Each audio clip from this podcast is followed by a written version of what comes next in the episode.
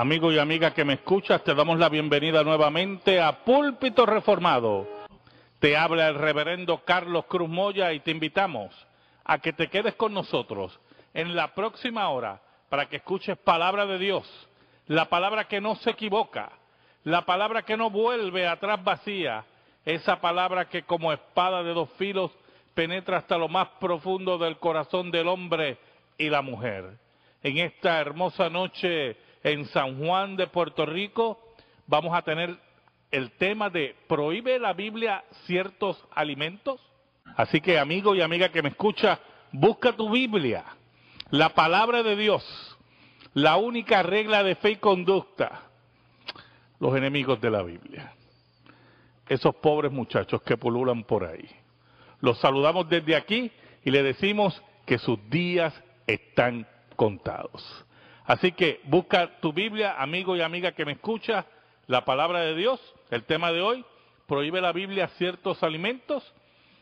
Buscamos Marcos, capítulo 7, versículos del 14 al 23. Marcos 7, del 14 al 23. La palabra de Dios se lee de la siguiente forma. Y llamado así a toda la multitud, les dijo, Oídme todos y entended, nada hay fuera del hombre que entre en él y que le pueda contaminar. Pero lo que sale de él, eso es lo que contamina al hombre. Si alguno tiene oídos para oír, oiga. Cuando se alejó de la multitud y entró en la casa, le preguntaron sus discípulos sobre la parábola. Él les dijo, ¿también vosotros estáis así sin entendimiento? ¿No entendéis que todo lo que fuera entra en el hombre no le puede contaminar? Porque no entra en su corazón, sino en el vientre y sale a la letrina. Esto decía, haciendo limpios todos los alimentos. Pero decía que lo que del hombre sale, eso contamina al hombre, porque de dentro del corazón de los hombres salen los malos pensamientos, los adulterios, las fornicaciones, los homicidios, los hurtos, las avaricias, las maldades, el engaño, la lascivia, la envidia, la maledicencia, la soberbia, la insensatez, todas estas maldades de dentro salen y contaminan al hombre. Amén. En esta noche queremos tocar un aspecto de la vida cristiana que últimamente hemos visto que está siendo adulterado por los judaizantes que, por cierto, están apareciendo nuevamente en las congregaciones.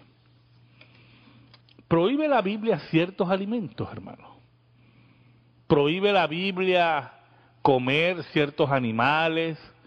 Prohíbe la Biblia comer carne. Prohíbe la Biblia comer ciertos crustáceos, mariscos. Es para el cristiano en el día de hoy esa prohibición en el Antiguo Testamento, principalmente en la dieta que Dios estableció a Israel, Dios prohibió ciertos animales para su consumo. Y no vamos a dar un estudio bíblico aquí de los animales, ¿verdad? Que fueron prohibidos, pero por lo menos queremos mencionar, ¿verdad?, que todos conocemos que la Biblia prohibía, el Dios prohibía en la dieta de Israel comer cerdo, comer ciertos mariscos, prohibía, bueno, un grupo de animales los cuales la Biblia clasificaba como inmundos. Esa clasificación de animales inmundos se daba para que el israelita entendiera, el judío entendiera, que estos animales no eran aprobados por la ley ceremonial de Dios. Pero ¿qué pasa? Pasado los siglos, llega a la historia de la humanidad, irrumpe en la historia de la humanidad, Jesucristo, Dios hecho hombre. Y Cristo, y esto es muy importante que lo, que lo veamos, ¿verdad? Si leemos Gálatas, capítulo 4, versículo 4, y, queremos hacer esto muy, eh, que los hermanos busquen su Biblia, ¿verdad? Gálatas 4:4, la Biblia nos dice de la siguiente forma. Pero cuando vino el cumplimiento del tiempo, Dios envió a su Hijo, nacido de mujer y nacido bajo la ley. Mire qué interesante, Cristo estuvo bajo la ley. Y cuando hablamos de la ley aquí, hablamos de toda la ley, ¿verdad? Eh, la ley ceremonial y la ley moral de Dios. Por lo tanto, Cristo practicó las dietas judías, la dieta que establecía la ley de Moisés, porque Cristo viene bajo la ley. Pero Cristo también en sus mensajes empieza a anunciar los cambios que se aproximaban en relación a esa dieta. Y en esta noche comenzamos nuestro estudio con un discurso de Cristo importantísimo sobre este tema, en la lectura que hizo el hermano Kel Milara. Y es que Cristo hace un énfasis importante en que ya los alimentos, los alimentos no convierten al hombre en impuro como ocurría en el Antiguo Testamento. Ya comer, ingerir ciertos alimentos no te separaban de la comunión con Dios. Y Cristo hace una comparación, un contrapunto, para ser exacto, entre ingerir los alimentos y los pecados que salen del corazón del hombre. Si estuvimos atentos a la lectura bíblica que hizo el hermano Kel Milara, primero en el versículo 14 Cristo llama a las multitudes, o sea, fue una enseñanza general, no fue una enseñanza particular a los discípulos, ¿verdad? Y dice, nada hay fuera del hombre que entre en él que le pueda contaminar. Y Cristo viene a traer esto, ¿verdad? Básicamente porque en la lectura anterior, Cristo empieza a atacar las tradiciones de los hombres que había entre los rabinos, los maestros de la ley, que habían creado unas tradiciones de limpiezas tales, las cuales habían convertido como también ley de Dios y unos lavamientos y unas prácticas y lavarse las manos y, lavar jarros y, todas esas cosas que no son malas en sí, a menos que usted las convierta en ley de Dios.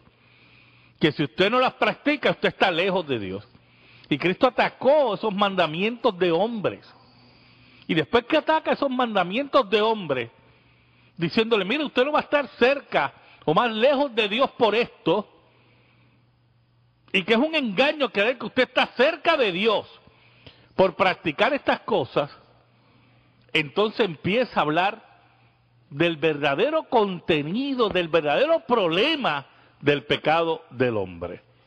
Sí, las, razones que existían para que esto fuera así anteriormente en el pueblo de Israel tenía que ver con razones ceremoniales o, distinciones que Dios estableció para que el pueblo fuera distinto de todos los pueblos que les rodeaban.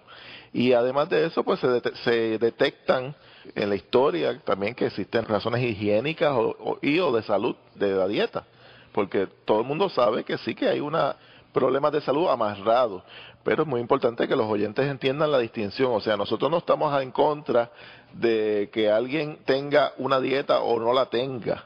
Nosotros lo que estamos es atacando y, y señalando, como la Biblia lo hace, aquel énfasis que se hace sobre que es, uno es más espiritual o menos espiritual a base de, dieta, de, de, lo que come o de lo que no come. Claro, usted posiblemente ha decidido en su vida, por razones de salud o por razones que sean, ¿verdad? Después que no sean espirituales, no ingerir cierto alimento.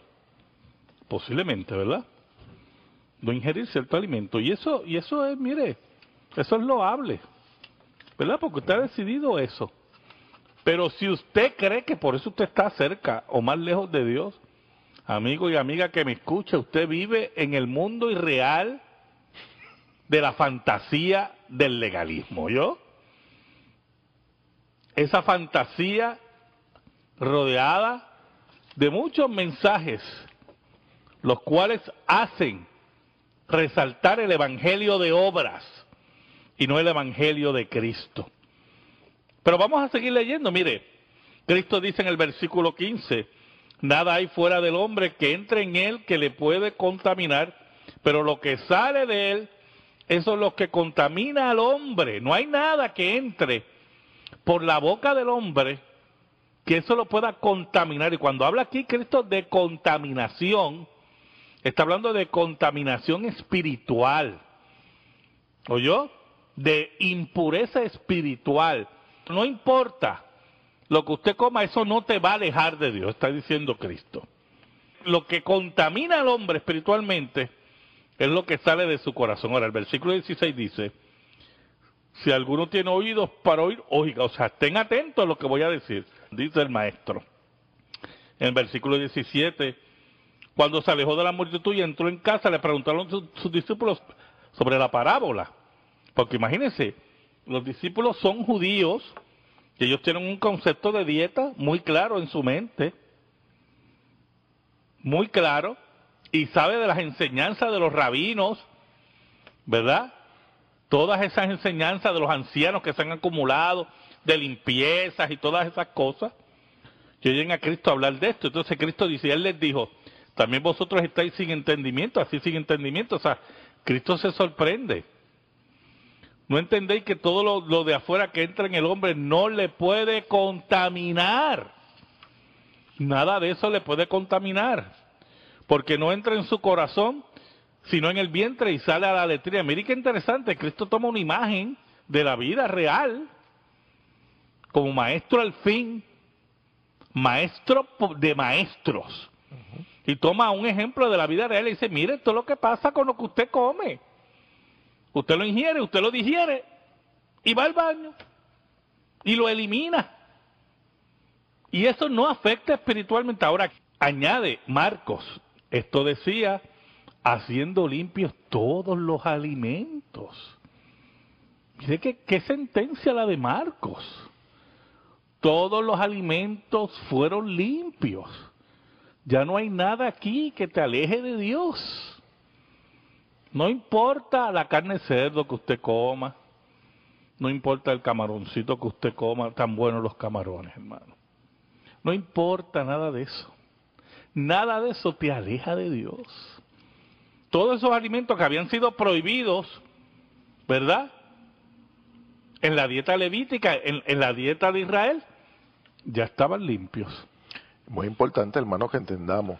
Jesús eh, habíamos leído en el capítulo 4, el versículo 4 de Galatas, que Jesús nació bajo la ley y cumplía estrictamente la ley. Y esto implica que Jesús sí cumplía con todas las leyes dietarias del pueblo de Israel, que Jesús sí ceremonialmente cumplía con todas las fiestas, circuncidado al octavo día. Desde el punto de vista judaico, Cristo cumplió de manera perfecta, pero Jesús estaba en su ministerio público anunciando, mostrando lo que habría de ser de ahí en adelante, a partir de, de él, y lo sabemos después, posterior a la cruz, lo que habría de ser la, la, vida espiritual del pueblo de Dios. Exacto. Y que esa vida espiritual nada tenía que ver con comida y bebida, como vamos a ver más adelante uh -huh. otros versículos, ¿verdad? Por lo tanto, prohibiciones que había en el pasado también, como no que no se puede comer carne en tal periodo del año, o no se puede comer carne tal tantos viernes o una cuaresma, también son todos, mire, cuentos de hadas. ¿Oyó? Cuentos en Viernes Santo, hermano. El Viernes Santo, el Viernes Mayor, como lo decimos los protestantes, se nos enseñaba que no se podía comer carne. En Cuaresma no se podía comer ciertos alimentos. Y todo eso, hermano, son legalismos. Van contrarios a la escritura, a la palabra de Dios. Y nada tiene que ver con lo que dice la escritura. Llámanos 787-724-1190. 787-724-1190. Queremos orar por ti. Queremos contestar tu pregunta en esta noche. Queremos saber tu opinión de nuestro programa. 787-724-1190. Hay hermanos en los teléfonos que esperan tu llamada. Pero mire, es interesante ver que hay un evento en la vida de Pedro que también nos va mostrando cómo Dios ha limpiado todos los alimentos en el sentido que ya el aspecto ceremonial de esa alimentación ha caducado. Y buscamos Hechos capítulo 10, versículos del 9 al 16. Busca en tu Biblia, amigo y amiga que me escucha, Hechos 10, versículos del 9 al 16. Unos versículos bien importantes para el tema que estamos cubriendo, que es, prohíbe la Biblia ciertos alimentos. Al día siguiente, mientras ellos iban por el camino y se acercaba a la ciudad, Pedro subió a la azotea para orar, cerca de la hora sexta, y tuvo gran hambre y quiso comer pero mientras le preparaban algo, le sobrevino un éxtasis, y vio el cielo abierto, y que descendía algo semejante a un gran lienzo, que atado de las cuatro puntas era bajado a la tierra, en el cual había de todos los cuadrúpedos terrestres, reptiles y aves del cielo. Y le dijo una voz, levántate Pedro, mata y come. Entonces Pedro dijo, Señor, no porque ninguna cosa común o inmunda he comido jamás. Volvió la voz a él la segunda vez. Lo que Dios limpió, no lo llames tú común. Esto se hizo tres veces y aquel lienzo volvió a ser recogido al cielo. Mire qué interesante, hermanos. Pedro ve una visión donde baja un manto con los diferentes animales impuros de la ley. Impuros de la ley. Y la voz de Dios le dice, Pedro, mata y come. Y Pedro, como buen judío, dice, no, Señor, porque ningún animal impuro he comido toda mi vida. Y Dios, en cierta medida, lo reprende. Dice, no llames impuro a lo que Dios limpió. Este, esta visión es una referencia a los gentiles, ¿oyó? A los gentiles. Por eso usted ve que después Pedro recibe el mandato de predicarle a Cornelio, ¿verdad? Pero no quita el elemento literal de que Dios toma a los animales impuros para mostrar que mira, estos animales han sido ya limpiados como el mensaje tiene que llegar a los gentiles. Como el mensaje tiene que llegar a los gentiles. Y Dios toma el ejemplo de los animales que él ha limpiado para hablar del mensaje de los gentiles. Y eso tiene que estar claro. Porque Dios no va a tomar un ejemplo falso para hablar de una verdad, ¿o yo? Cuidado con, con, lo que yo he leído por ahí. Bueno, las sectas, ¿verdad?, que prohíben ciertos alimentos, eh, siempre están enredando las cosas, porque es conveniente también para la psicología de las sectas prohibir ciertos alimentos para que la gente se sienta especial, pero lamentablemente para aquellos hermanitos que creen que porque no comen ciertas cosas son más especiales que otros, le tengo malas noticias, malísimas noticias a Dios no le importa lo que usted coma, ¿yo? y le tengo malas noticias, eso no lo hace usted nada especial. ¿Tú ibas a decir algo, Jaime? Bueno, sí, este Pedro, como buen judío, cumplía con esas reglas, ¿verdad? Pero es interesante, ¿verdad? Que estamos hablando posterior a la crucifixión. Exacto. Antes de y después de, ¿verdad? Y en ese punto de la historia ya, ya, ya comenzaban a ser claro, y es un periodo de transición donde todavía en las cartas apostólicas se veía cómo se le permitía a los judíos seguir cumpliendo con ciertos requisitos, pero que no fueran enfocados en el hecho de que eso los iba a hacer mejores. Claro, hay, hay que ver, ¿verdad?, que hay, que hay, un fenómeno cultural. Claro. La religión fue un fenómeno cultural. Eh, el pueblo judío no solamente era judío por raza, sino por cultura. Era, era una cultura que no podía ser de una manera agresiva, sacado de todo lo que significaba siglos, milenios de, cultura judaica, ¿verdad? Pero en el caso de Pedro se ve posteriormente situaciones también sobre eso, ¿verdad? pero se ve claramente que Dios intentaba en este proceso establecer una situación nueva, señalar algo nuevo que era parte del, del nuevo pacto. Así mismo es, así mismo es. Llámanos, 787-724. Por lo tanto, los intentos de prohibir ciertos alimentos, hermanos, van contrario al mensaje del Nuevo Testamento, van contrario al concepto del nuevo pacto, que nada tiene que ver con comida ni bebida, ¿oyó? Nada, nada tiene que ver con comida y bebida. La palabra lo dice claramente, el reino de Dios no consiste en comida ni bebida. Así que vamos a acercarnos ahorita a ese pasaje de Romanos muy, muy importante. Tenemos otra pregunta. Tenemos al hermano Pablo López de Cagua, una pregunta típica, ¿se puede comer morcilla?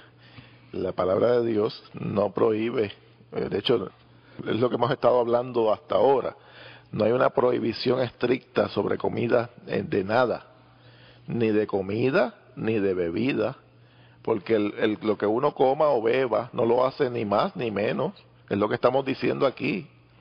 Y el que tiene oídos que para oír que oiga. Claro, lo que pasa es que cuando usted habla de morcilla, pues entonces pensamos siempre en el concilio de Jerusalén que prohibió a los gentiles lo siguiente, le dijo, más bien que tengan cuidado de sangre, de ahogado y de fornicación. Pero había una razón cultural histórica para eso. La iglesia era eminentemente judía. Posteriormente en las cartas doctrinales vemos que las comidas nada tienen que ver. Nada no se, vuelve a reiterar. Claro. No se reitera porque las comidas nada tienen que ver con su espiritualidad. Ahora, vamos a ver unos versículos en Romanos ya mismito, ¿verdad? Que Pablo nos invita también a que a tener cuidado con los débiles y el amor a los débiles y a la conciencia de los creyentes. Claro, pero en el caso de los débiles tampoco nos obliga a los que son fuertes a dejarse guiar por la línea menor de los débiles. Claro, Porque claro. entonces si no, la iglesia sería comandada siempre por la debilidad de conciencia. Pero bien. es muy importante que veamos que el mandato del concilio de Jerusalén no se vuelve a reiterar de manera mandatoria en las cartas y es clara la situación en la que se daba, una situación donde había una lucha quizás en cuanto a los que sí participaban de unas prácticas judaicas y los que no, porque ya sabían que eso no era importante. Llámanos. Miren, esa misma línea, si buscamos Primera de Corintios 10,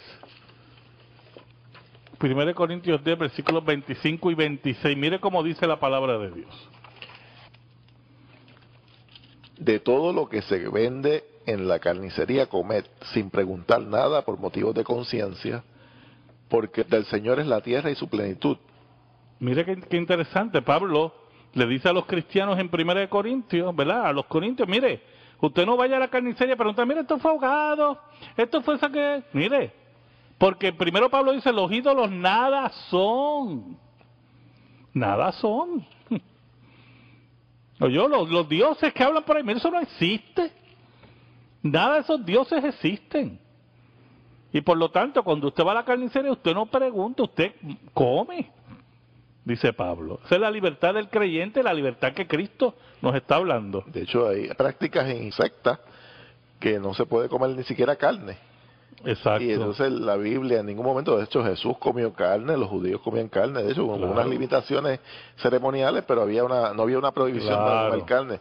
Que obviamente el comer carne o no comerla tiene que ver quizás con cómo uno tiene su conciencia o cómo quiere ver su salud, pero no tiene que ver con una espiritualidad Claro, y el crecimiento espiritual de nadie. claro. Mire, por eso es que Pablo nos dice en Colosenses capítulo 2, versículos del 16 al 17, algo muy importante en relación a estas cosas. Colosenses 2, versículos del 16 al 17. Oiga el apóstol Pablo. Por tanto, nadie os juzgue en comida o en bebida o en cuanto a días de fiesta, luna nueva o días de reposo, todo lo cual es sombra de lo que ha de venir, pero el cuerpo es de Cristo. Mire, mire, todo eso era sombra de lo que había de venir. Las comidas y bebidas, que es el tema que estamos tocando hoy, todo eso era sombra de lo que había. Nadie los puede juzgar por eso, ¿yo? Ningún tipo de comida. Nadie los puede juzgar. Eso es muy importante, ¿oyó? Pablo es claro, Pablo es claro en esa libertad. Y es más, y condenaba, condenaba a aquellos que querían enredar la cosa. Por eso si usted ve en Colosenses 2, del 20 al 23, Pablo señala a aquellos que estaban dentro de la iglesia, judaizantes, prohibiendo ciertas comidas como si eso los, los, los espiritualizara más. Mire cómo dice Pablo en Colosenses 2, del 20 al 23. Pues si habéis muerto con Cristo en cuanto a los rudimentos del mundo, Quiero que escuchen bien estos versículos, oye hermanos. ¿por qué como si vivieses en el mundo os sometéis a preceptos tales como no manejes, ni gustes, ni aun toques, en conformidad a mandamientos y doctrinas de hombres, cosas que todas se destruyen con el uso? Tales cosas tienen a la verdad cierta reputación de sabiduría, en culto voluntario, en humildad y en duro trato del cuerpo, pero no tienen valor alguno contra los apetitos de la carne. Mire qué cosa dice Pablo. Todo eso, mire, tiene cierto valor. Tiene una apariencia de piedad. Mire, eso se ve hasta bonito. Mira qué bien. Aquel no gusta ni come. Se ve espiritual, pero Pablo dice, mire, eso no sirve para los apetitos de la carne. No sirve. Dice el apóstol Pablo. Si así que si usted deja de comer cerdo, un ejemplo para tomar cerdo, porque eso lo hace usted que más fuerte espiritualmente, mentira. Pablo dice que eso no es así. Y yo creo que yo creo, creo, ¿verdad? Que debemos creerle mejor a Pablo que las enseñanzas de cualquier secta y cualquier mentira por ahí. Por eso es, hermanos, que estas cosas nosotros las tenemos que tener claras. Ahora, hay que ver que el apóstol Pablo también quería cuidar la salud emocional de la iglesia. Y si vamos a Romanos 14, hay unos versículos que quiero en esta noche concluir, ¿verdad? Porque ya el tiempo nos está traicionando. En Romanos 14, mire cómo dice el apóstol Pablo, vamos a ver los versículos 13 en adelante. Así que ya no nos juguemos más los unos a los otros, sino más bien decidid no poner tropiezo u ocasión de caer al hermano. Yo sé y confío en el Señor Jesús que nada es inmundo en sí mismo, mas para el que piensa que algo es inmundo, para él lo es. Pero si por causa de la comida tu hermano es contristado, ya no andas conforme al amor. No hagas que por la comida tuya se pierda aquel por quien Cristo murió. Mire qué interesante. El apóstol Pablo dice, nada es inmundo en sí mismo. Vamos a empezar por ahí. Nada es inmundo en sí mismo. Mire qué interesante, pero, pero Pablo dice No que, sea, que, que por el amor, ¿verdad? Es muy importante cuidar el amor, por amor al hermano débil. Sigue leyendo. no sea pues vituperado vuestro bien, porque el reino de Dios no es comida ni bebida, sino justicia, paz y gozo en el Espíritu Santo. Mire cómo dice Pablo, el reino de Dios no es comida ni bebida. No es comida ni bebida. ¿Oyó? No dejen añadirse nada. Nada, hermanos. No es comida ni bebida. Sigue leyendo. Porque el que en esto sirve a Cristo agrada a Dios y es aprobado por los hombres. Así que sigamos lo que contribuye a la paz y a la mutua edificación. No destruyas la obra de Dios por causa de la comida. Todas las cosas a la verdad son limpias, pero no es malo que el hombre llegue, llegue Ha- haga haga- tropezar a, lo- a otros con lo que come. Bueno es no comer carne, ni beber vino, ni nada en que tu hermano tropiece, o se ofenda, o se debilite. Mire qué interesante. El apóstol Pablo entonces pone sobre toda esa libertad la ley del amor. La ley del amor. Si usted tiene un hermano cerca que es débil, ¿verdad? Y aunque la realidad del texto, quiero aclarar algo, la realidad del texto, hay una realidad histórica cultural. Porque ahora es muy difícil que un hermano se ofenda porque usted se coma una pata de pollo, ¿yo? Y que- o que usted coma carne. En, en ese tiempo sí había. Pero si hay otras comidas que el hermano se ofende, mire, la ley del amor va sobre todo, sobre nuestra libertad. Sobre nuestra libertad. Y si nosotros podemos, en cierta medida, ¿verdad? Cumplir esa ley del amor, es que hemos llegado a la madurez espiritual. Una madurez que el apóstol Pablo nos invita a llegar. Pero sin prohibirnos cosas que la Biblia no prohíbe. ¿Oyó? De hecho, es una señal de apostasía y de falsa doctrina el enfatizar en estas cosas. Pablo, en, cuando habla a Timoteo, le dice que habrán personas que prohibirán los alimentos que son creados por Dios y los, los señala desde el punto de vista de apostasía de la fe. Así que es una señal no de, de, una tendencia más espiritual en la iglesia, sino de una señal de apostasía en la fe, porque el enfoque es Cristo es el centro de todas las cosas y nada de esto realmente nos hace. No, y eso nos lleva al Evangelio de Obras. Amigo y amiga que me escucha, escríbenos. Amigo y amiga que me escucha, muchas gracias. El próximo sábado a la misma hora escucharás Púlpito Reformado, la voz de la Reforma Protestante en Puerto Rico. Dios te bendiga.